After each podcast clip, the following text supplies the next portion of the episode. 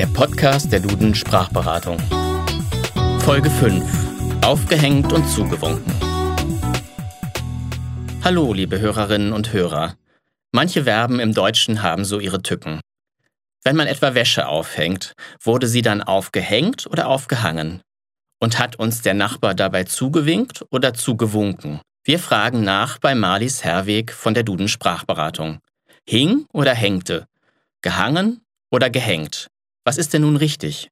Zunächst einmal muss man unterscheiden, dass das Verb hängen sowohl transitiv mit einem Akkusativobjekt verwendet werden kann, wie in Ich hänge ein Bild an die Wand, oder auch intransitiv ohne Objekt, wie in Das Bild hängt an der Wand.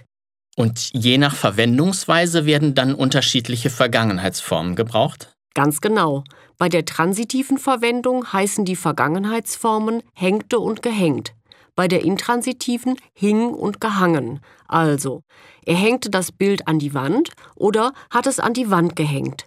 Aber das Bild hing an der Wand bzw. hat an der Wand gehangen. Demnach muss es dann auch heißen, die Wäsche wurde aufgehängt. Richtig, und nicht etwa sie wurde aufgehangen, aber die Wäsche hing auf der Leine.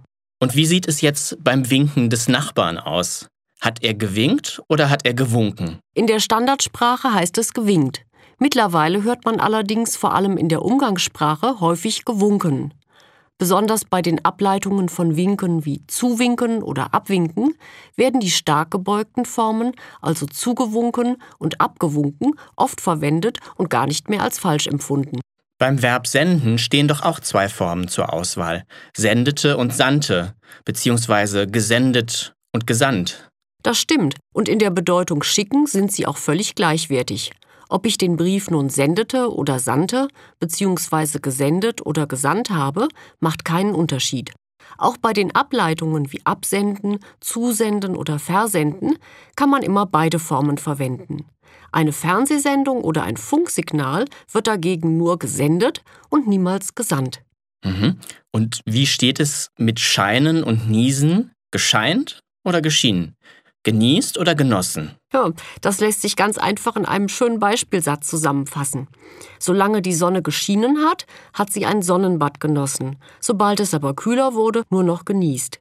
Das heißt, scheinen wird stark gebeugt, mit den Formen schien und geschienen, während bei Niesen die schwache Beugung nieste und genießt korrekt ist. Ja, liebe Hörerinnen und Hörer, wir hoffen, Sie sind jetzt nicht verschnupft und haben diesen kleinen Ausflug in die deutsche Grammatik genossen. Und wir sagen auf Wiederhören bis zum nächsten Podcast der Duden Sprachberatung. Tschüss und bis bald.